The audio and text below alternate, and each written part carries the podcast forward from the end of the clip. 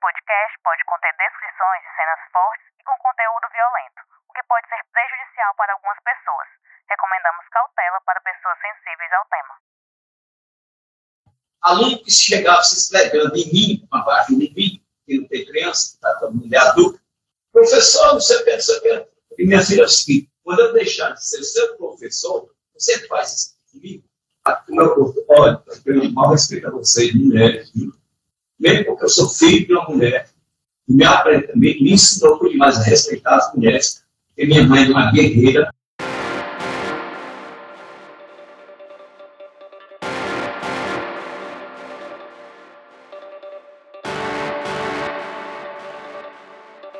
Esses áudios que você acabou de ouvir foram falas de um juiz durante uma audiência ocorrida no último dia 26 de julho.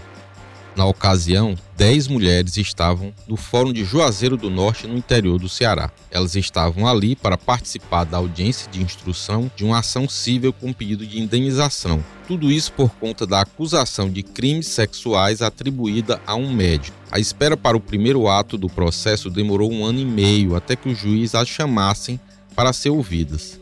Em poucas horas, a sessão se tornou um circo de horrores na definição do advogado das vítimas. Essa é a versão dele e a minha também sobre o que aconteceu na sessão. Você vai ouvir mais trechos aqui e vai firmar seu próprio convencimento. Das 9 às 13 horas, as mulheres estiveram na presença do juiz Francisco José Maza Siqueira. Quem já esteve em delegacia, fórum, sabe que, mesmo estando do lado certo da história, o ambiente é meio intimidador. Naquele momento de vulnerabilidade, as pessoas esperam ser acolhidas, ainda mais mulheres vítimas de abuso sexual, mas elas foram revitimizadas, segundo os denunciantes, pelo próprio magistrado. Esse é o resumo de uma reportagem feita pela repórter Emanuela Campelo de Melo, que está aqui no estúdio comigo. Oi, Emanuela, tudo bem? Oi, Emerson, tudo bem? Quando eu recebi essa denúncia né, e vi os vídeos da audiência, eu fiquei muito surpresa enquanto mulher também e logo falei com você para a gente ver como é que a gente abordar esse assunto tão delicado não demorou até que a gente decidisse que esse seria realmente precisava ser o tema do nosso podcast desta semana. Antes de começar a falar sobre esse tema, queria deixar um recado para os nossos ouvintes. Quem ouviu Pauta Segura na semana passada já sabe, mas para quem ainda não ouviu, vai lá e escuta que está muito bom.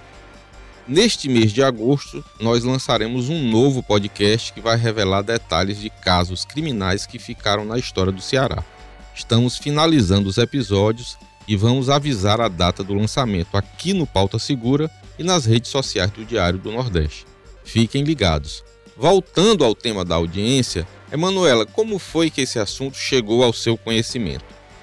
Eu recebi a denúncia que um juiz teria agido de uma forma que revitimizou mulheres que participavam dessa audiência que a gente já falou aqui, né? Em um processo de indenização contra um médico. Esse médico é o Cícero Valdibésio Pereira, acusado de crimes sexuais contra essas mulheres ainda no ano de 2021. Primeiro, chegou para mim um relato em resumo do que tinha acontecido na audiência no último dia 26 de julho. Esse relato, já com algumas aspas do juiz Francisco José Maza Siqueira, chamou muito a minha atenção. Mas eu queria, né, precisava ver como foi exatamente a audiência. Sabendo que é uma sessão que foi gravada que ela poderia estar nos autos, eu consegui assistir a esses vídeos. E aí, né, Emerson, assistimos, né? Você também viu os vídeos. Logo, a gente percebeu a gravidade da situação e conversamos aqui na redação com outros editores para ver como é que a gente deveria abordar esse caso, sempre com a ressalva de não identificar vítimas e testemunhas. Não é esse o nosso intuito, não é revitimizar essas pessoas, essas, essas mulheres. Realmente é um caso muito delicado, né? E houve essa atuação do juiz em mais de um momento durante a audiência. Ele atuou dessa forma, é, com palavras é, que revitimizaram a, as testemunhas, as vítimas. E aí você assistiu a tudo, eu também assisti a quase tudo, e você separou alguns trechos, não é isso? Isso. Logo assistindo, questionei né, a pessoa, o denunciante, porque que não tinha, é, o Ministério Público não estava presente. Aí foi que me foi informado que não era bem uma audiência ali do processo da parte criminal, era a respeito do pedido de indenização então uma ação civil. Assistindo a esses vídeos, deu para perceber que não foi uma fala isolada do juiz durante toda a audiência, que, como você disse, durou aí das 9 até as 13 horas. Então, nós separamos aqui mais trechos de falas do juiz que chamou realmente a nossa atenção. Vamos ver aqui mais um pouquinho de como foi essa audiência. mulher não, não. E o pior, quem acha que mulher é boazinha, estão tudo enganado, viu? Eita, bicho! bicho de mão pesada, bicho da língua grande, e, e, e, e chuta nas partes baixas com a mulher. Achar que mulher é não estou dizendo isso, doutor, no sentido que vocês são fortes. Depois de ver esses vídeos, eu senti a necessidade de saber como as vítimas, como os depoentes, se sentiram também naquele momento. Eu consegui falar com algumas dessas mulheres. Uma depoente chegou a me dizer que naquele momento achou o juiz egocêntrico, mas não ficou claro para ela que aquilo era ou não machismo. Mesmo ela já me dizendo naquela fala, naquela ligação, que ficou constrangida durante a audiência, mas que só depois ouvindo outras pessoas que participaram também da sessão, ela teria entendido realmente a situação, percebido a gravidade é, da conduta do juiz. O advogado dessas vítimas também topou falar com a reportagem. Enviou uma nota se posicionando e disse que vai formalizar a situação junto ao AB, porque também acredita que a ação do juiz se encaixa aí em abuso de autoridade. Vamos ouvir também aqui o que diz o advogado Aécio Mota. Sobre a audiência, nós entendemos que quando alguém diz que as mulheres não são todas boazinhas e que muitas delas se insinuam a homens encostando neles suas genitálias, e faz isso em uma audiência que está tratando justamente de um abuso praticado contra uma mulher, está fazendo um juízo de valor em desfavor da vítima, colocando o abuso como uma consequência do próprio comportamento da vítima. E isso tem nome. Isso se chama narrativa de desqualificação. Nessa narrativa se tenta justificar o abuso pelo comportamento da própria mulher, invertendo os valores de forma absolutamente desumana e machista. Nós conversamos com as testemunhas que estiveram presentes na audiência.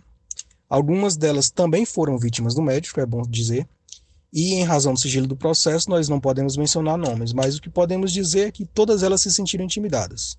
Elas se sentiram quase que como tendo que provar que não eram culpadas pelo abuso que sofreram. Ou seja, o comportamento do juiz ele colocou as vítimas na posição de acusadas. Isso é revoltante, é vexatório e nada mais é do que um reflexo do machismo da nossa sociedade. Emanuela, você também procurou o Tribunal de Justiça. E o que é que eles disseram sobre a atitude do magistrado? Eles deram algum posicionamento sobre isso?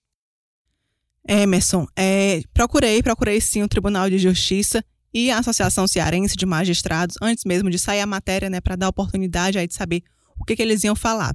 Deixando aqui claro para os nossos ouvintes que hoje a gente está gravando aí na segunda-feira, né? Está inclusive saindo o episódio da semana em uma data diferente, já depois de publicada aí as primeiras matérias a respeito desse caso.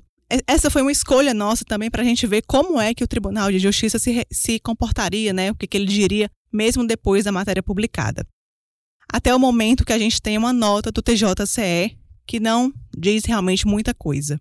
Nessa nota, o tribunal diz que não tomou ciência de qualquer reclamação disciplinar para apurar os fatos narrados e que todas as denúncias relacionadas à atuação de juízes são submetidas à Corregedoria Geral de Justiça e devidamente apuradas.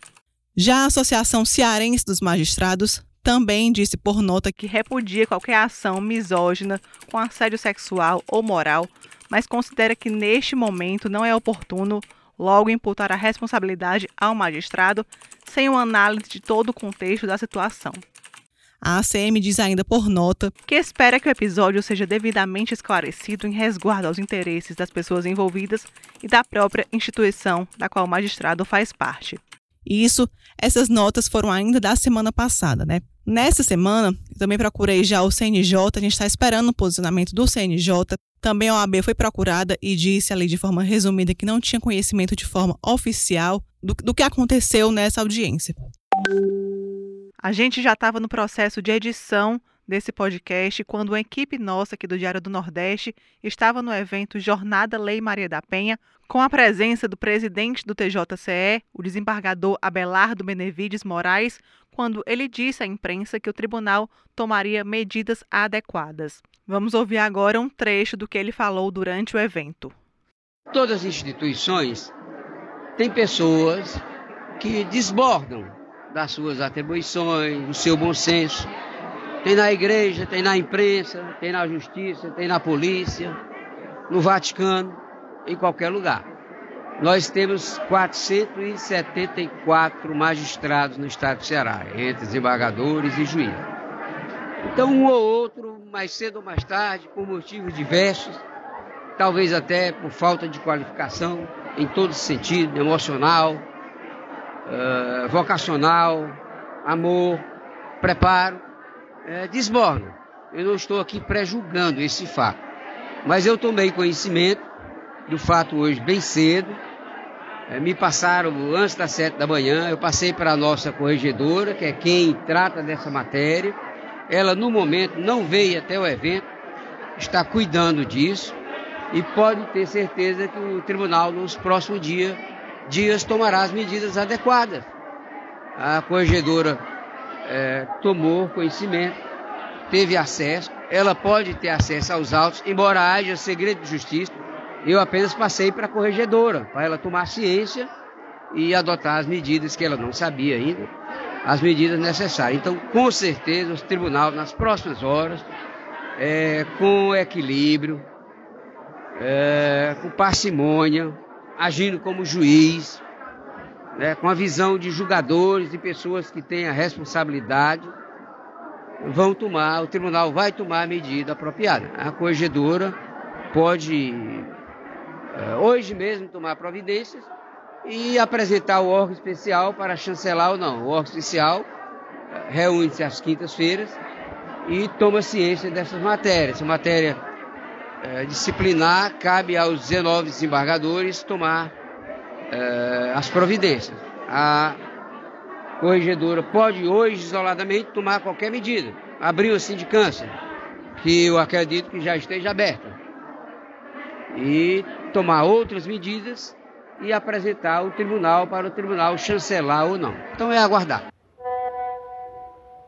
Logo depois que o presidente do TJCE falou sobre esse caso, a gente demandou mais uma vez o Tribunal de Justiça do Ceará, que disse, ainda nesta segunda-feira, ter aberto uma sindicância contra o juiz Maza. Todos os detalhes, as atualizações a respeito desse caso estão disponíveis em novas matérias do Diário do Nordeste.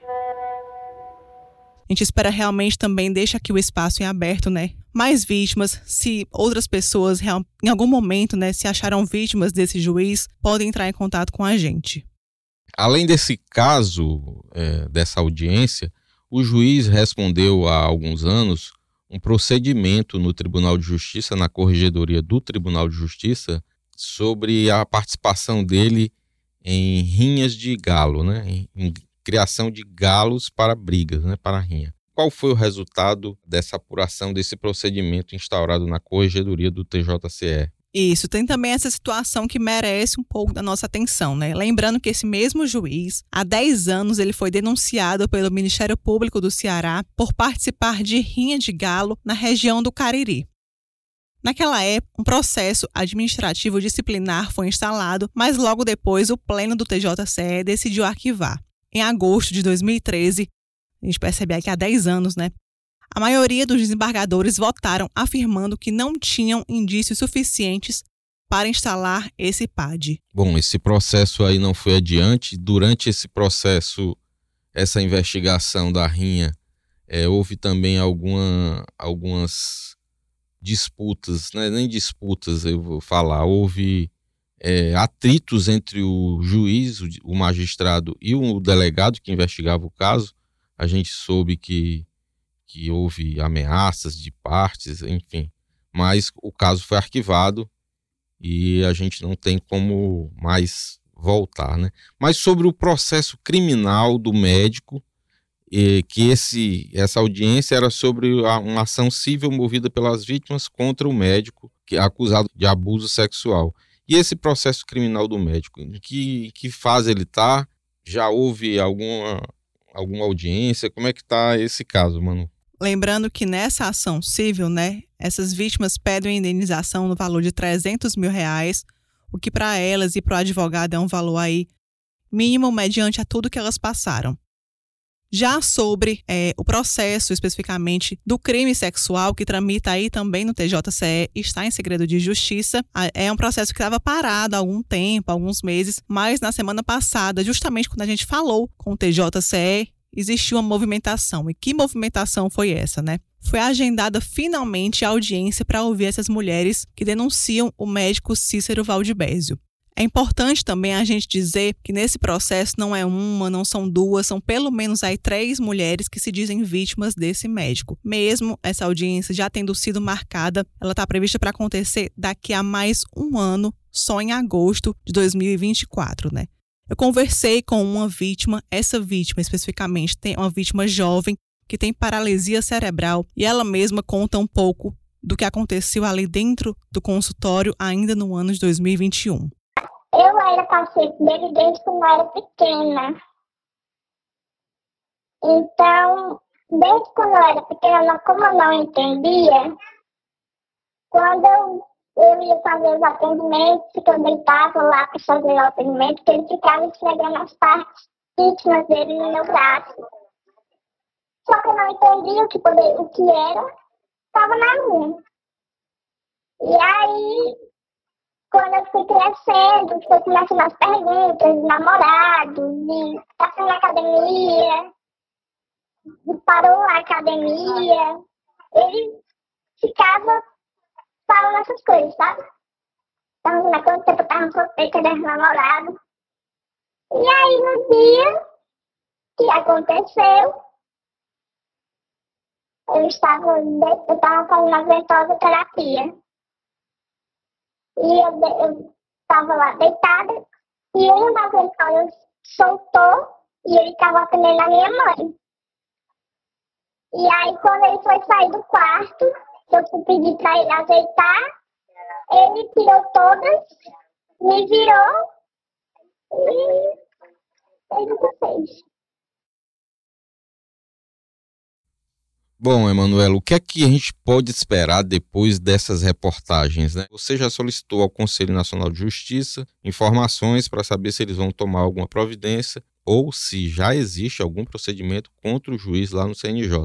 Que é que a gente pode esperar, enfim, depois das reportagens que você fez?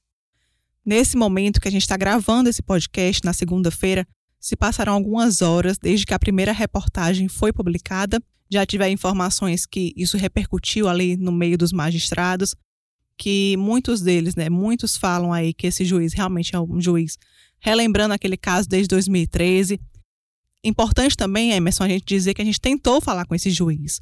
Tentamos tanto por meio da ACM quanto por meio da própria vara e a informação que eu tive nessa segunda-feira de manhã é que ele estava de férias e talvez por isso não pudesse responder, mas aí fica mais uma vez aqui a gente está aberto para ouvir especificamente aí uma fala desse juiz, né? O que que ele tem para nos dizer? Então vamos continuar acompanhando esse caso, vamos ficar de olho. Qualquer novidade a gente traz no site do Diário do Nordeste e aqui também no Pauta Segura. Agora vamos para o quadro factual.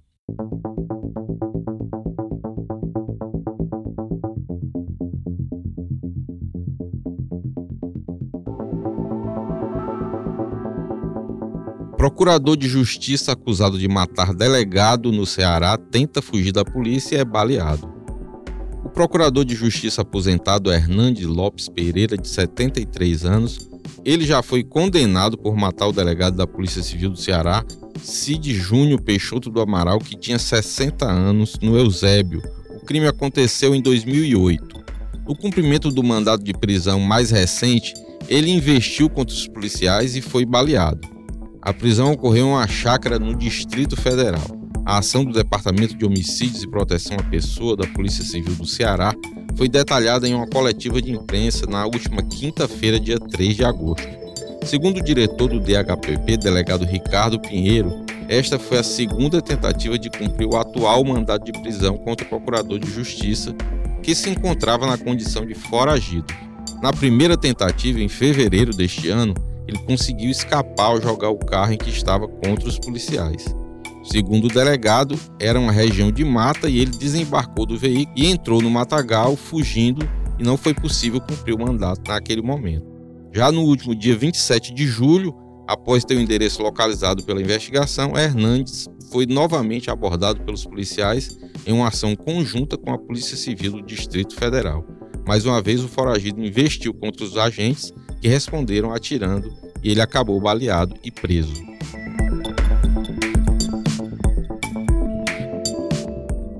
Outra pauta recente que a gente traz aqui que teve muita repercussão é sobre os primeiros PMs condenados pela chacina do Curió que foram expulsos da corporação. Pouco mais de um mês depois da condenação de quatro policiais por participação nesse caso, os primeiros dois militares, já sentenciados na Justiça do Ceará, foram expulsos da corporação. As decisões foram publicadas na terça-feira, no dia 1 de agosto, no Diário Oficial do Estado, DOI. Receberam a punição máxima administrativa os soldados Antônio José de Abreu Vidal Filho e Marcos Vinícius Souza da Costa. Conforme a CGD, os atos desses dois agentes revelam incompatibilidade com a função militar estadual, bem como se mostram desonrosos e ofensivos ao decoro profissional. Eles ainda podem recorrer da decisão. No dia 24 de junho de 2023, o Antônio José, o Marcos Vinícius, o Wellington Veras Chaves e o Ideraldo Amâncio foram condenados por decisão proferida no Tribunal do Júri. A primeira parte desse júri durou uma semana e teve uma repercussão nacional. Todos eles, os acusados, negam participação na chacina. O Antônio José de Abreu Vidal Filho e o Marcos Vinícius Souza foram sentenciados a 275 anos e 11 meses de prisão por 11 homicídios, três tentativas de homicídio e quatro crimes de tortura.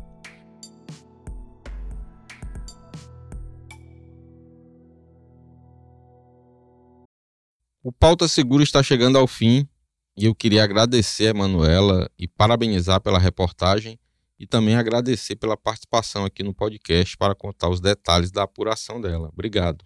Obrigada, Emerson. Já estava aí com algumas semanas né, que eu não aparecia por aqui, mas dessa vez aí realmente trazendo aí um tema muito importante sobre esse juiz, sobre a conduta desse juiz que chamou muito nossa atenção. A gente espera realmente aí que as próximas reportagens é, a gente consiga desmembrar essa situação e a gente consiga trazer aqui novidades.